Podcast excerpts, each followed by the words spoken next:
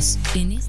Bueno, ahí estábamos escuchando un ciclo hermoso que hicimos aquí en Única Contenidos, que es Conversaciones con el Otro Sur, el ciclo psicoanalítico. Después vamos a hablar un ratito de esto, pero ahora lo que te anuncié, ya estamos en comunicación telefónica con Marcos Castro, secretario de Gobierno de aquí del Gobierno de Viedma, por muchos temas, pero le voy a robar solamente 10 minutitos. Marcos, buen día.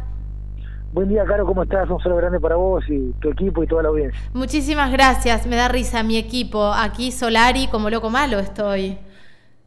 Bueno, también son momentos, son momentos muy particulares, pero seguramente tenés gente que, que te dará una mano porque hace tiempo estás en, esta actividad y, y, y conocés muy bien que, que a veces solo uno no puede llegar a, tener muchos logros como el que estás teniendo. Totalmente, hay que trabajar en equipo y un poco de eso es lo que vamos a hablar también, porque en la gestión pública es fundamental también hacer equipo, laburar en equipo, eh, articular con los diferentes organismos nacionales, provinciales.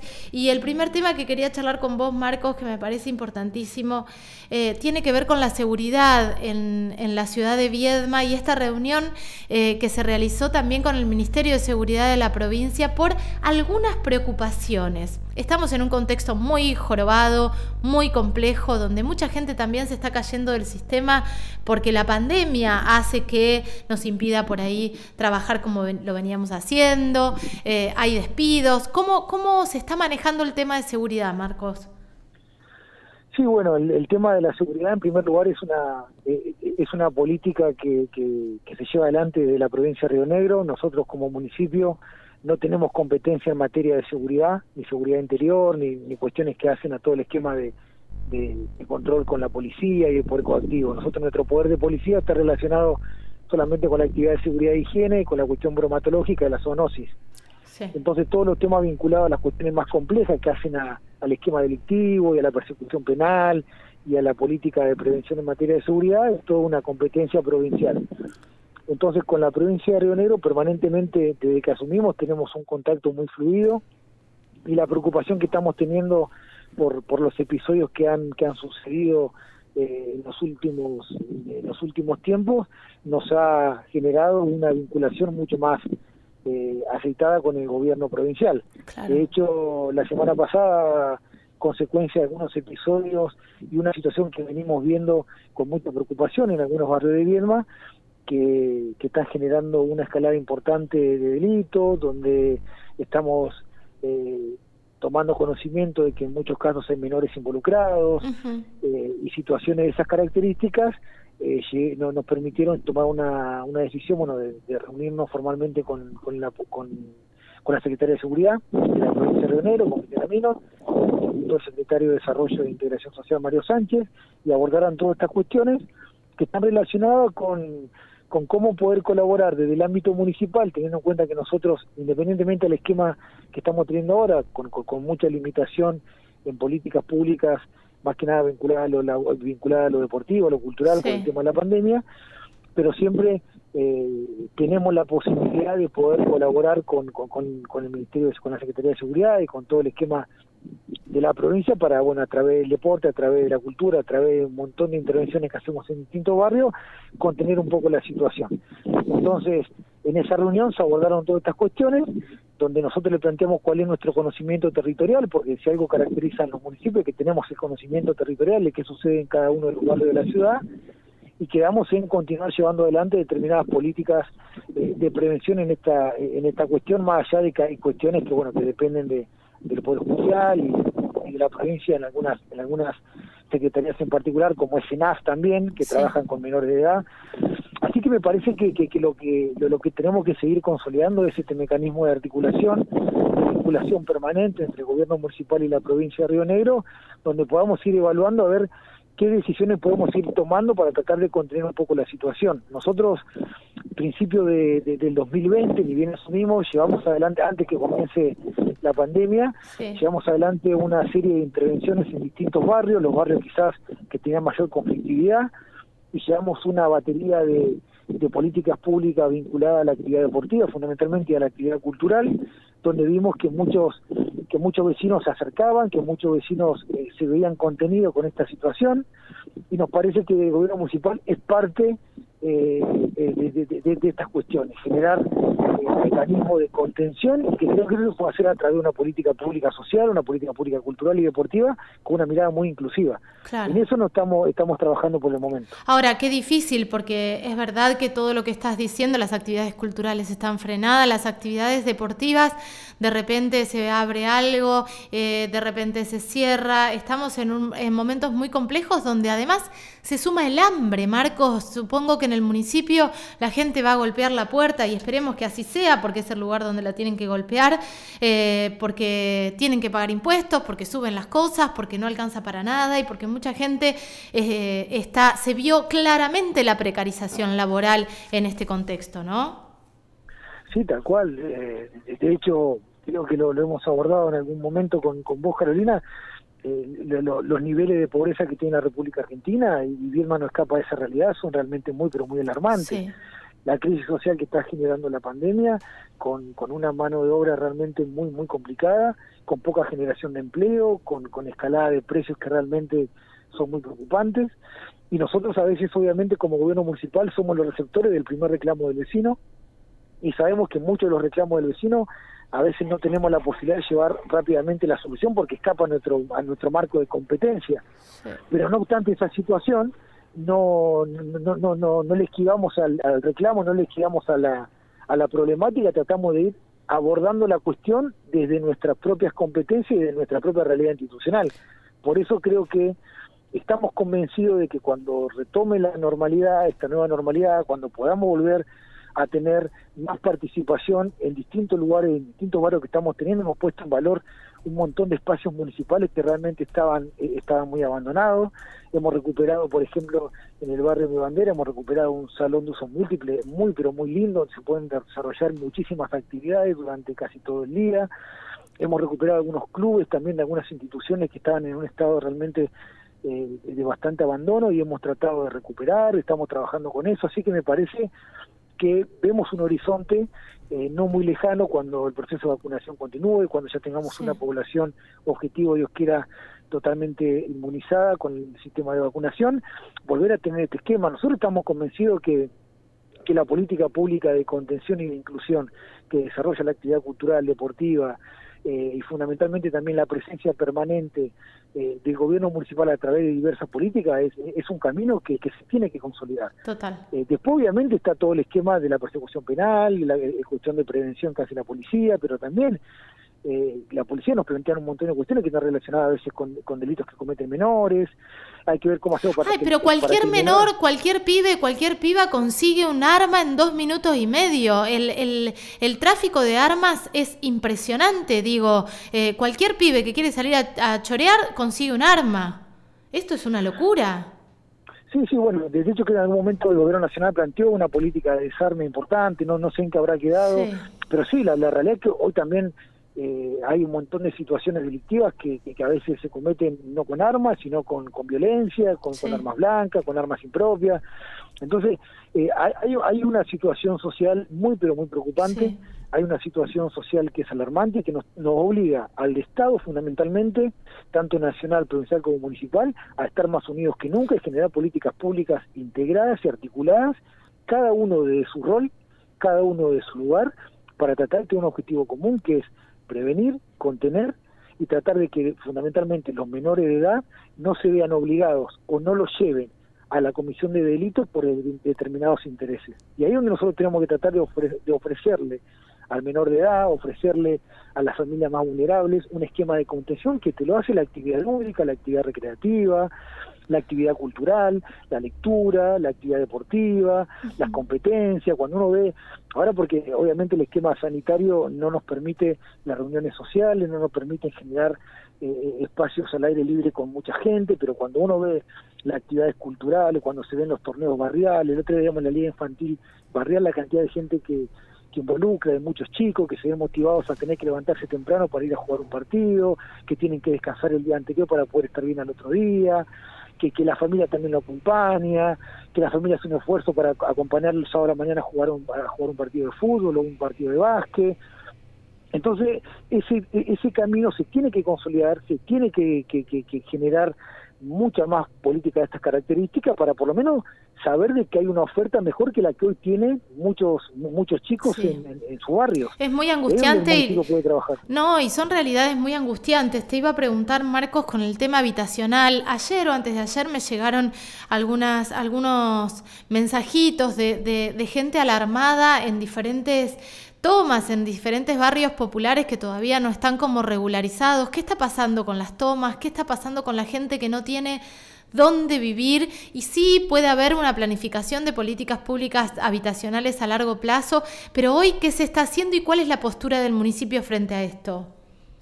Bueno, en primer lugar, eh, nosotros siempre planteamos de que bajo ningún punto de vista vamos a alentar o vamos a hablar bien de las ocupaciones ilegales de terrenos privados, porque me parece que siempre hay un, hay un damnificado y en muchos casos hemos tenido la realidad en la ciudad de Viedma de que, de que titulares de tierra nos vienen a, manifestar a nosotros determinadas problemáticas de ocupaciones en sus terrenos.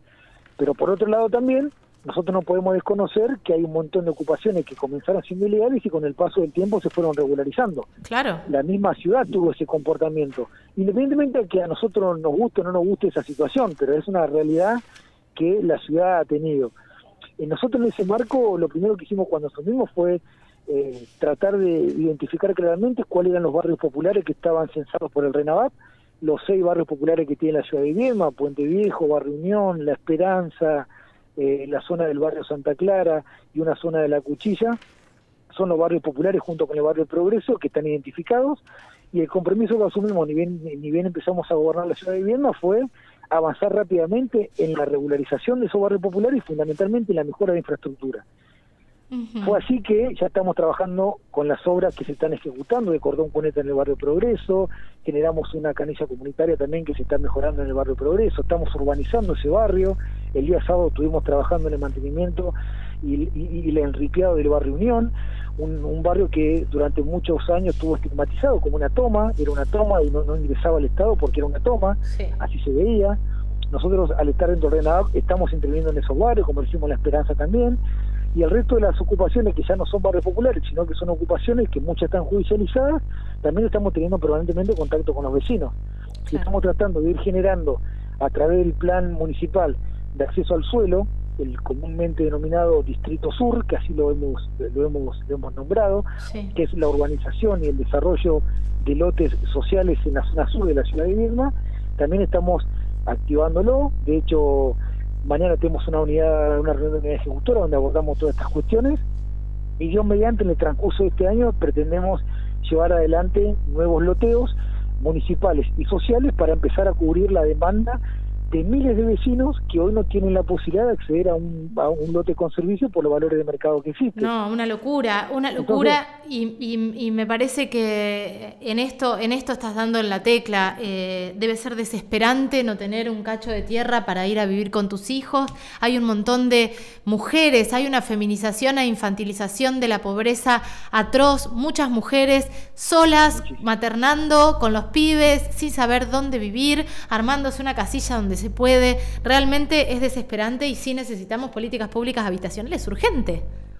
Tal cual. Nosotros la política la escribimos, la pensamos, la escribimos, la defendimos, la aprobamos en el Consejo Liberante y ya se está, en un proceso de ejecución. Lo que eh, sabemos muy bien es que hay políticas públicas de estas características que no suelen ser inmediatas.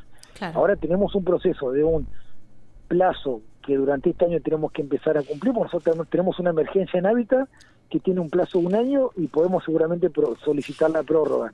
Ahora, este año tenemos que generar algunos loteos, estamos en ese, en ese esquema para empezar a ir cubriendo la demanda de emergencia, me estoy planteando. Después está la demanda insatisfecha, que no es una emergencia, pero es una demanda insatisfecha de gente que está viviendo eh, hacinada en algunos lugares o que está siendo muy dificultoso pagar un alquiler y necesita acceder también a su lote con servicio. Y ahí es donde tanto el gobierno municipal después posteriormente el gobierno provincial con el plan de suelo urbano y el gobierno nacional también con el Ministerio de Desarrollo de Hábitat. De hecho, el gobierno nacional creó el Ministerio de Desarrollo y Hábitat para abocarse pura y exclusivamente a la generación de lotes con servicio y a financiar esas obras. Entonces, hay todo un esquema que a mí me parece, cuando la situación sanitaria empiece a, Dios quiera, a estabilizarse y tengamos una, una población mucho más importante en materia de vacunación, vamos a tener como protagonista de las políticas públicas nacionales, provinciales y municipales, creo yo, la política de acceso a la tierra. Eh, esperemos... este es el camino que tiene que seguir transitándose muy fuertemente. Sí, totalmente. Esperemos que así sea y esperemos que realmente se tome como una emergencia y se pueda hacer rápidamente esto que estábamos, que estábamos diciendo. Marcos, para cerrar, porque no te quiero sacar mucho tiempo, eh, ayer se, se firmó un convenio, un acuerdo que están haciendo desde el gobierno provincial en los municipios que tiene que ver con la perspectiva de género, ¿no? Digo, de sostener y trabajar en políticas políticas públicas con perspectiva de género. Eh, me parece que estamos hablando del programa Consolidarnos o una cosa así. Eh, pero ¿cómo está, cómo está hoy eh, este área dentro del gobierno municipal? Sabemos que está el área de derechos humanos y ahí de ahí depende la dirección o subdirección de perspectiva de género. ¿Cómo se está trabajando con las mujeres y disidencias? Mira, a mí me parece que, que, la cuestión de género, que es toda una definición, que es una construcción social, eso es una opinión personal, me parece que, que, el género es una construcción que se va dando en la comunidad y es un tema que está, por suerte, gracias a Dios, cada día más más, más, más consolidado en, los gobiernos públicos y en el sector privado también. Nosotros la vemos en primer lugar como una política transversal a todo el esquema municipal sea cual sea la secretaría. Obviamente tenés autoridad de aplicación en determinadas, en determinadas secretarías, pero nos parece que es una política que se tiene que abordar transversalmente. De hecho, hemos tenido ordenanzas que te exigen que para el, para el, para la solicitud del registro de conducir tenga que tener también un, un curso en perspectiva de género. Tenemos todo un esquema vinculado a los medios de comunicación, que también hay unos determinados formularios que tienen que llenar los, los los medios de comunicación para acceder a la pauta oficial, que también se comprometen por declaración jurada a tener una política eh, vinculada a la perspectiva de género muy pero muy clara. Nosotros la vemos como prioritaria. Eh, eh, primero en, la política pública de se genera, después en el comportamiento diario de cada uno, de nuestro funcionamiento diario, como funcionarios, como empleados, como personas, como padres, como hijos, me parece que es un comportamiento y un compromiso que en materia de género tenemos que tener todo, sea cual sea el lugar que cada uno ocupa.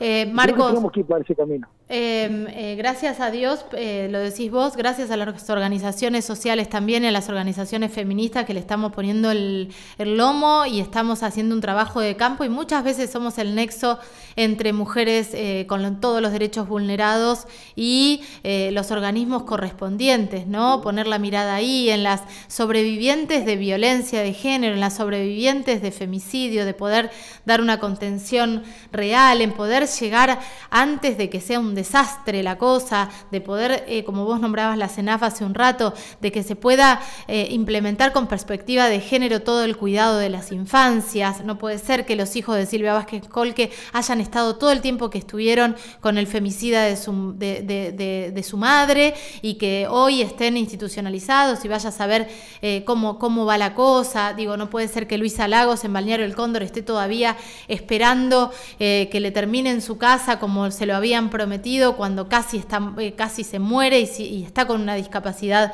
por ser víctima de femicidio. Hay un montón de situaciones donde necesitamos que el gobierno municipal se ponga al hombro esto y salga a pelear por los derechos de las mujeres vulneradas históricamente, porque hay mujeres, hoy mujeres, que han sido vulneradas, eh, vulneradas por el Estado, por un Estado ausente por un Estado patriarcal desde que nacieron, que, se han, que han crecido en un caina, que después le pegan una patada en el culo a los 18 y ahí siguen eh, pensando que en algún momento van a poder dignificar su vida con la contención eh, que debe darles el Estado. Marcos, cerremos con el protocolo porque es re importante también hablar de cómo cuidarnos hoy en el contexto que tengamos, en, eh, como, como podamos y dentro del marco que podamos, porque hay gente que tiene que salir a laburar sí o sí, porque si no, no come y no le da de comer a sus hijos. Sigamos cuidándonos. ¿Cómo está hoy el protocolo y las restricciones? Sí, bueno, en, la actualidad me, quedé con, la charla anterior porque me parece que por una cuestión de, militancia personal y de compromiso individual y familiar, eh, particularmente eh, uno ha trabajado desde muy pequeño en estas cuestiones eh, y me parece que, me quiero quedar con, con saber y asumir que con muy poco a veces cada uno en el lugar que ocupa puede generar una transformación más que importante. Total. A veces cuando escuchamos la política vemos un montón de cuestiones que parecen hasta difíciles de llegar, aunque no es tan difícil llegar, pero tenemos que darnos cuenta que con pequeños comportamientos que uno va teniendo y que tiene que empezar a transformar en, en, la labor diaria, creo que podemos hacer grandes cosas para cambiar la política patriarcal que está sumamente instalado desde hace muchísimos años. Y hay mucho para hacer y cada uno lo puede empezar a hacer desde su casa, de su barrio, de su negocio, de su trabajo me parece que hay un montón de cuestiones y comportamientos que ya no pueden pasar desapercibidos, ya cuestiones que ni siquiera pueden ser graciosas. Así que yo creo que cada uno invito a ese ejercicio de su labor diaria, de cuando uno se levanta hasta cuando uno se acuesta, qué comportamiento, qué chiste común que viene repitiendo de generación en generación, o qué conducta tiene que erradicarse por completo. Creo que generando esa transformación poco a poco del pequeño lugar que uno ocupa, vamos a generar grandes transformaciones independientemente a la obligación que tienen los estados, tanto nacionales, provinciales como municipales, de activar rápidamente un esquema de acompañamiento a quienes son víctimas de violencia, quienes son víctimas de femicidio, porque también están las familias que realmente la pasan muy, pero muy mal. Total. Volviendo al tema este de, los protocolos, Caro, te comento que en la actualidad eh, rige en la provincia de Río Negro y en Viena particularmente un sistema de restricción de circulación entre las 20 horas y las 6 de la mañana. Perfecto. Hasta las 20 horas pueden funcionar todos los comercios que están habilitados en la ciudad de Viedma, sea cual sea el rubro, eh, obviamente con protocolos, cada actividad tiene protocolos, desde una tienda que tiene protocolos a un supermercado que tiene protocolos, todavía rige también la obligatoriedad de que solamente puede ir una persona por grupo familiar a un gran comercio o a un mercado de cercanía para tratar de evitar grandes aglomeraciones de vecinos y vecinas en locales comerciales.